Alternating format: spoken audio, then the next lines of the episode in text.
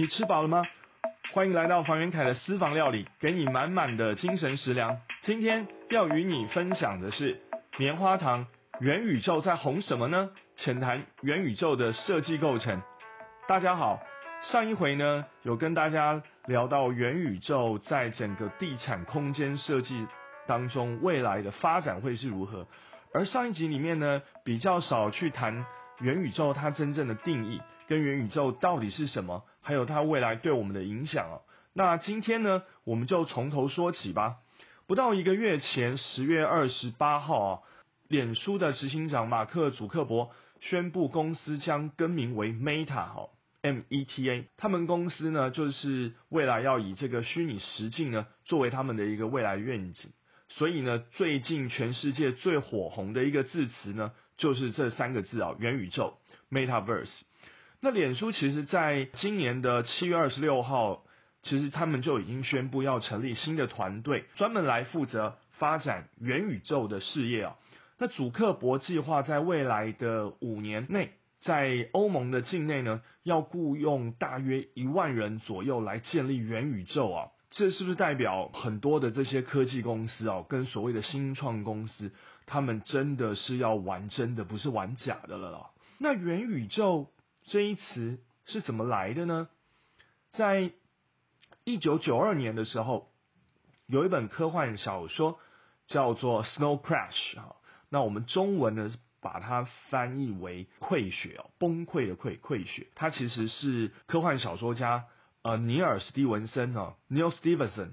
他在一九九二年写的一本很著名的小说。那这个小说其实是在讲这男主角在为这个黑手党送披萨，而黑手党在小说当中呢，却控制了美国的这些领土。没有在工作上班的时候呢，这个男主角呢会插上电源，进入到这个 Metaverse 这个元宇宙中做什么呢？去网络虚拟啊世界里面呢去做其他一些不管是很平凡的事情或者是很不平凡的事情啊，其实它就跟现在的网络世界啊一样，就是很像现在很多朋友会喜欢玩线上游戏啊，它一样，它是在创造一个很集体式的或者是一个很互动式的这样的一个世界。那这样的一个世界当中呢，不用受到任何人的约制。而且自己本身好像去创造了一个呃电动游戏里面的一个角色一样，可以居住在这样的一个虚拟世界当中，并且呢控制自己所扮演的啊所操纵的那个角色。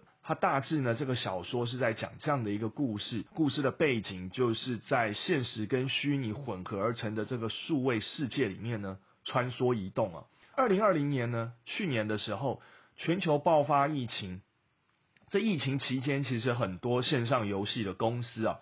在这两年的市场变化，或者是跟这些游戏玩家的增加，而带来了很多的一些灵感。因为大家都呃没有办法出门啊，都在家防疫，所以呢，能够创造很多体验户外探索的游戏呢，就变成是很多的这种线上游戏的玩家呢，大家会很青睐的一些游戏。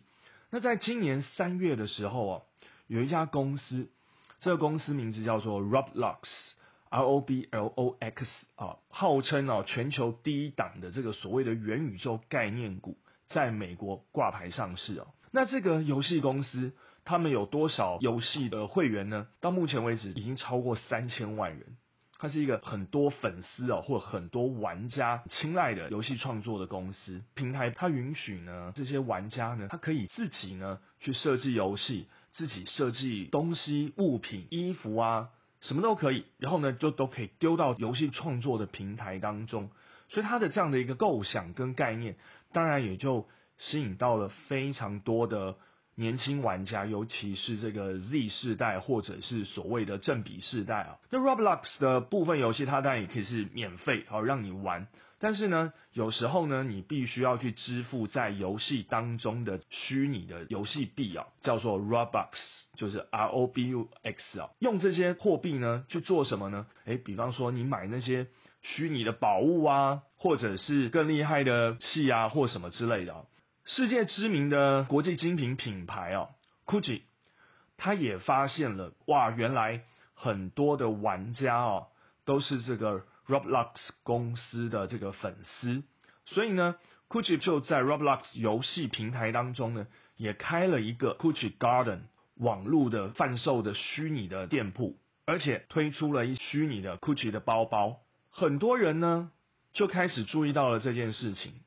就有一些玩家呢，开始在虚拟的店铺当中，用实际上的金钱呢，换成这个 Roblox 货币来买这个虚拟的包包。有一款包包呢，六美元的 Robux 就是四百七十五块，是它在网络的商店当中呢，一开始开标的一个标价。但是呢，如果呢买的人呢买了这个包包，这个包包只能在两个特定的日期各使用一个小时而已。也就是说，其实这个虚拟的 Gucci 包包也只能在虚拟的游戏平台当中用两个小时。那这款包包在真实的世界里面也有哦，它的包包价格大约是落在三千四百块美元。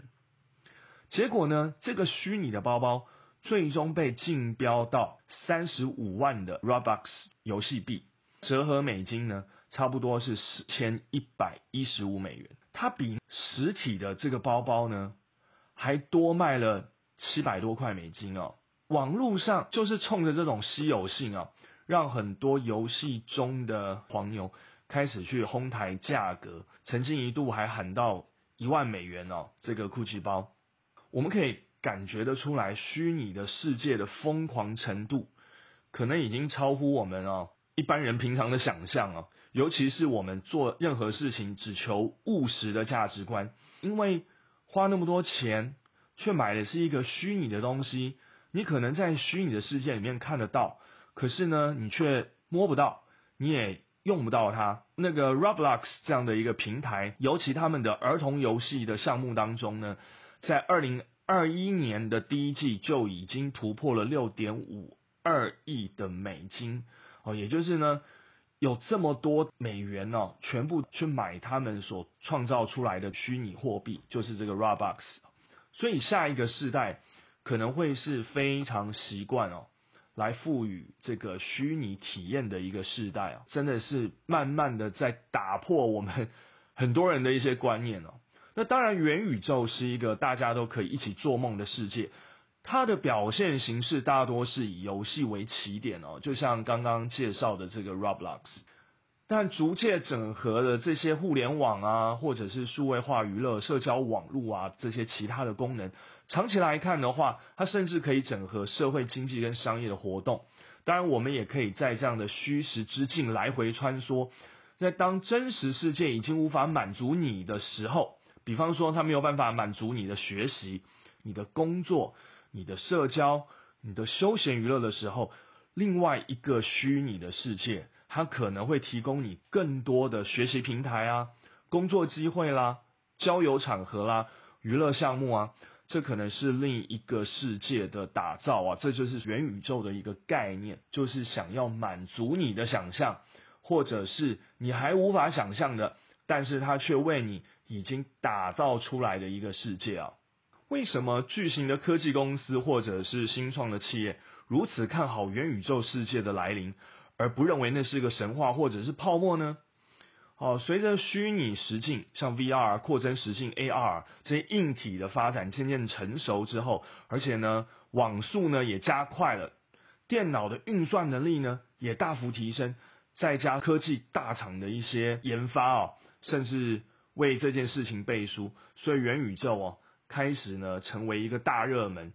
当然，需要具备元宇宙的啊，不是只有这个 VR、AR 的硬体的科技的呃产品啊，还包含了人工智慧到目前为止的一些发展跟推进，还有晶圆代工啊、社群平台啊，然后像一些虚拟的游戏啊，或者是网络金融啊，都会扮演非常重要角色啊。元宇宙它其实还需要的是一些目前还没有非常非常成熟的一些所谓的基础设施或者是运算处理能力啊，不管是在硬体的部分或者是在软体的部分，其实呢，世界各国科技大厂也都一直不断的在求新啊，求进步，所以当然也就推动元宇宙可能未来的五到十年呢，它真的会呃比较成熟发展出现了。元宇宙在这个时候被炒热，也是因为第五代行动通讯技术，也就是大家俗称的五 G 啊，它逐渐的开展跟成熟，能够呢实现这样的一技术要求。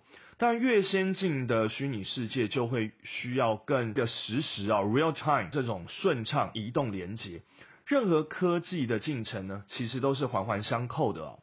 好比二零一六年的时候，人工智慧的新时代来临，也是因为全球大数据的建立成熟，跟 GPU 图形处理器的能力增强，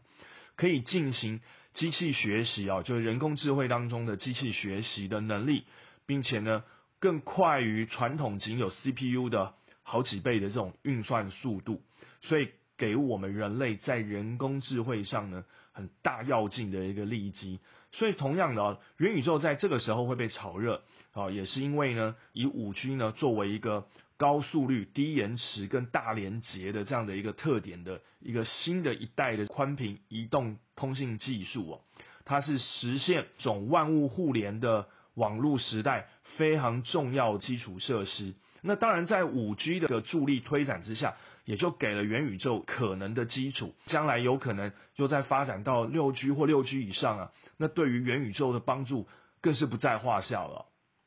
另外呢，各项的运算能力，这些运算能力呢，包含了像资料的算力、图像的算力、终端的算力的这些晶片的资源。我们台湾呢，半导体啊之岛的美名啊，非常多的晶片啊，都是由我们。台湾呢所制造出来的，但是晶片的种类又分非常多种，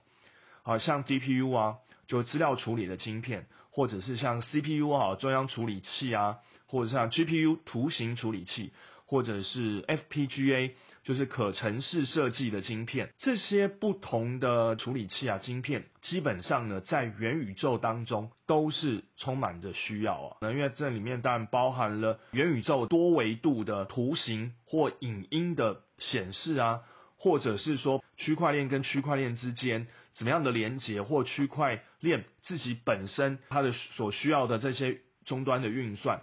这些部分呢，其实都需要这种各种不同的算力的这些晶片来支援呢。还有一个很重要的部分，当然就是人工智慧啊。当然，人工智慧在元宇宙当中应用方面可能就更为广泛。人工智慧它可以帮助创建，不管是元宇宙的资产啊，或者是用人工智慧来创造这个元宇宙里面的数位艺术，或者是一些数位商品，它可以作为人类呢在虚拟。世界里面的一种沟通的一个界面推进器。我举个例子啊，比方说我们可能在现实世界当中，可能看到一个物品的行路，那这样的一个物品商品的行路呢，它一样是个平面的，是个二 D 的。如果我们把它丢到元宇宙里面去，它可以透过人工智慧让它变成三 D 的一个商品的展示，它可以直接看到商品本身的一个立体化的呈现，就进而对。商品能够有更多的帮助来提升它的一些购买率，甚至让消费者能够更清楚的看到物品它实际的尺寸、实际的规格、实际的大小各个方面。虚拟世界的威力是不是会昙花一现？目前还没有办法下定论，但是我们可以持续观察全球超过四百家的公司哦，正在。摩拳擦掌，对于组建整个元宇宙投入的成本，那这笔全球汇聚到建构元宇宙的资金到底有多庞大？相信不久就会有经济学人哦给到答案了。那其实元宇宙的终极实现可能还需要一段时间，不过在资本市场已经带来不小的效应了，而且在我们真实生活当中，虚拟世界已经悄悄的渗透在我们的生活里了。元宇宙的构成哦，对我而言呢，我觉得是要我们人类呢，要学会几种转换的功夫。透过这几种转换呢，元宇宙呢，它的构成其实呢就成立了。第一个是所谓的时空转换，也就是呢，现实世界跟虚拟世界，我们未来呢，每一个人呢，都将会有两个身份，一个身份是我们现实世界的身份。另外一个身份呢，就是我们在虚拟世界里面的身份，这就好像一个呃会员登录一样啊，在元宇宙的世界里面，我们也需要有一个登录的一个机制跟程序啊。那我们在现实世界当中会有身份证，有一个 ID。未来在虚拟的这样的一个元宇宙当中呢，也会有一个虚拟的一个身份 ID。这个 ID 有它的作用，这个作用在于你如何去跟人家在虚拟的世界当中呢去做交易或者是交换。那交易当然是指经济行为，那交换呢？交换也可以说是一种经济行为，或者是说交换，比方说啊，不一定是呃钱的交换，物品的交换。或者是钱去换物品，或者是物品换钱，当然也可能资源上的交换。比方说，谁的朋友跟谁的朋友，你如何去认识，如何去连接？可能在元宇宙当中呢，会需要有一个这样的一个 ID，我们可以跨越到任何一个被建构出来的虚拟国度跟城市。但是呢，在这个元宇宙里面呢，可能时区的关系。也会被重新的定义啊，它就是一个没有边界、没有一个限制，什么事情都有可能的宇宙，或者我们可以说一个虚拟的国度。当然，就像上一集跟各位提到的，目前元宇宙还没有一个明确、更鲜明的定义，因为所有的科技大公司都在积极的备战跟研究，谁能够去创造出这个元宇宙的轮廓，还有元宇宙里面的游戏制度。游戏规则啊，那第二个部分人称的转换啊，就好像我们在玩那个线上游戏啊，有一种线上游戏叫做 FPS 啊，那就是所谓的 First Person Shooter，也就是呢第一人称的射击游戏。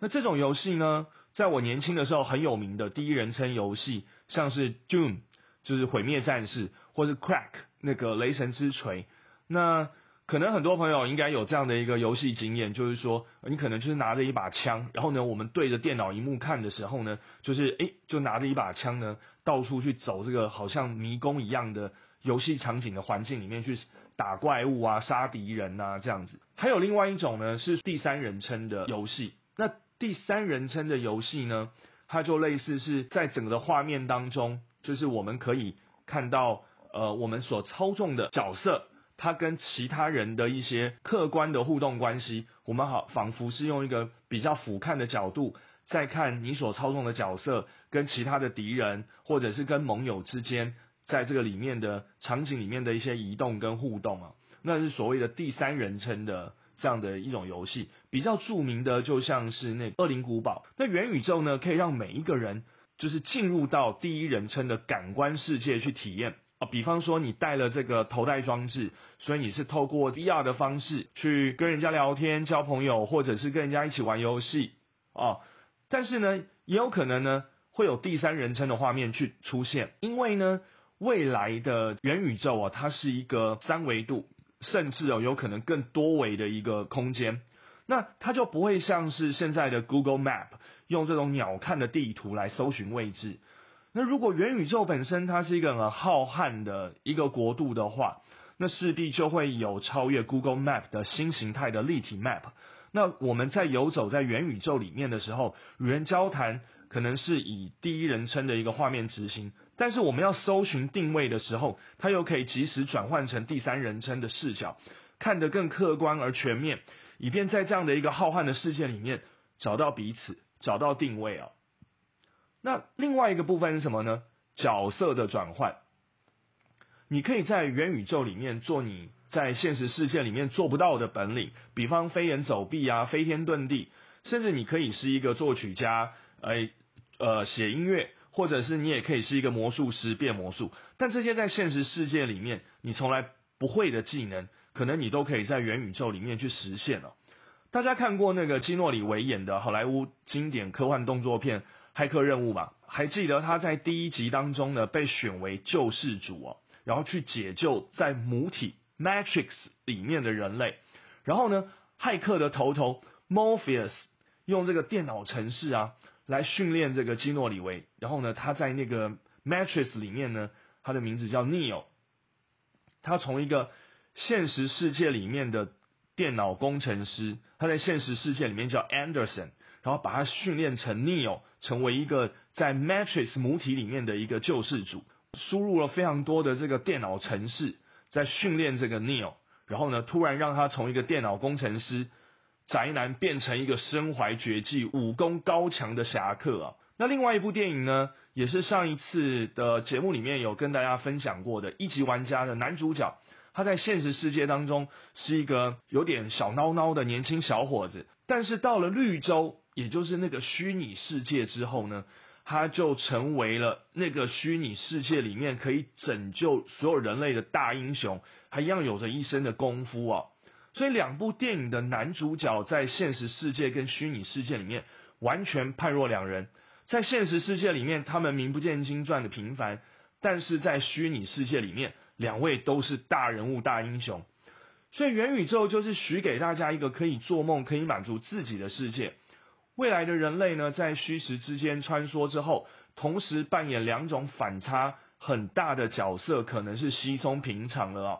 所以呢，我在担心一件事情：以后的人类啊，在精神方面的问题跟疾病。可能会大幅的暴增。那另外一个部分是交易的转换，人类的资产也将渐渐分成实体的跟虚拟的两个主集团哦。非同质化代币 NFT，它似乎也会是成为元宇宙通用货币或者是资产交易工具哦。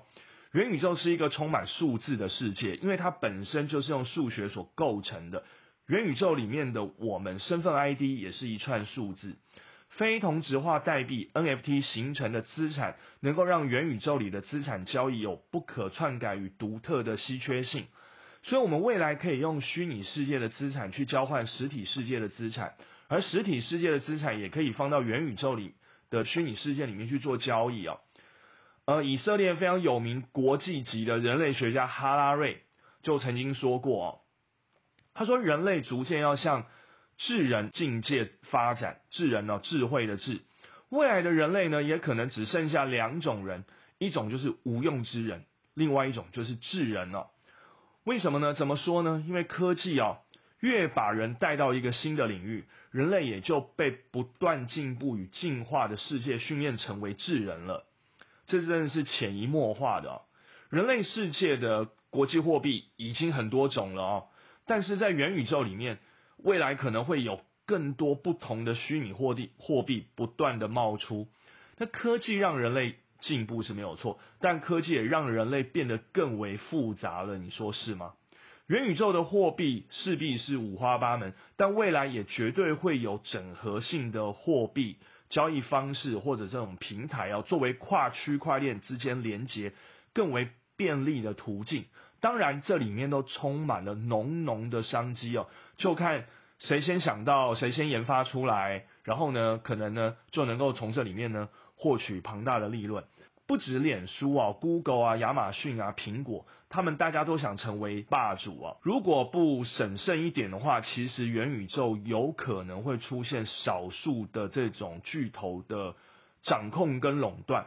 甚至控制了网络使用者虚拟世界的公民们资料的一些隐私权，甚至会影响虚拟世界当中的公民的一些行为上的一些问题。所以在建构元宇宙呢，说实在话，它一样是一个两面刃哦。当然要避免元宇宙成为少数的这些企业哦，托拉斯哦，就大资本主义掌控这样的一个世界。这当然也是我们未来可以持续去关注的焦点哦。虚拟跟现实的世界呢，界限未来可能会越来越模糊，这个已经是一个趋势了。从网络时代跨到元宇宙时代的过程当中，如果能够找到里面的一些机会啊，或许可以去扭转整个网络时代的一些问题，创造出一个更美好的虚拟世界，更美好的一个我们可能到现在为止还没有办法去想象它是什么样的一个轮廓。的一个美好，但是呢，这当然都是值得让大家去期待的。就像我们上一次跟各位提到的，说，诶，为什么呃会用棉花糖来对元宇宙呢来做一个比喻？就是棉花糖呢，其实是这卷棉花糖的人，他可以去创造它的模样。当然，吃的人，你吃的任何一口，你也可以用你的嘴巴去塑造出这个棉花糖的模样啊。所以呢，不管是创造的人，不管是使用的人。基本上等于是大家共同的去建构那样的一个世界。当然呢，未来会有更多的机会介绍一些新的观念、跟设计还有艺术方面的一些知识上的结合。记得关注我，打开你的小铃铛。我们下回见，拜拜。